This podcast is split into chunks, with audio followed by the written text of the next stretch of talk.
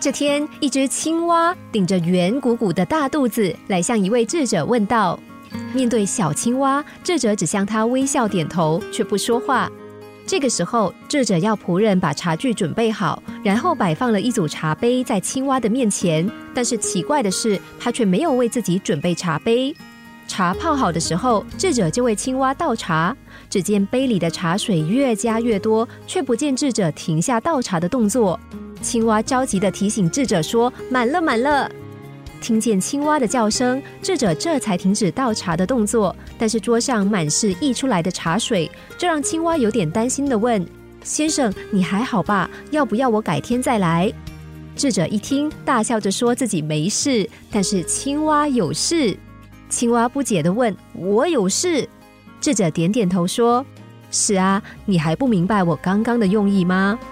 青蛙睁大了眼，先是看了看智者一眼，接着又望着桌上的东西，想：茶水满出来了，这有什么用意呀？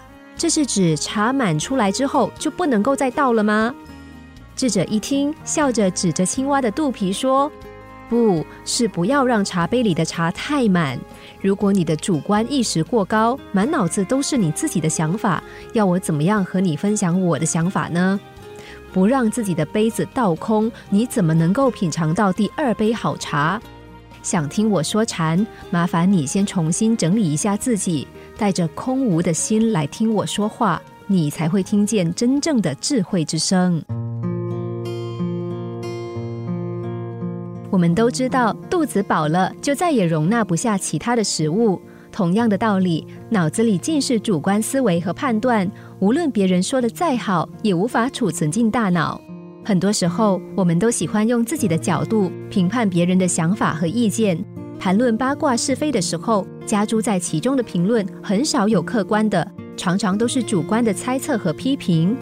这就像倒茶一样，想尝到茶叶的最好滋味，就得舍弃第一泡茶，然后才能品味到真正的茶香。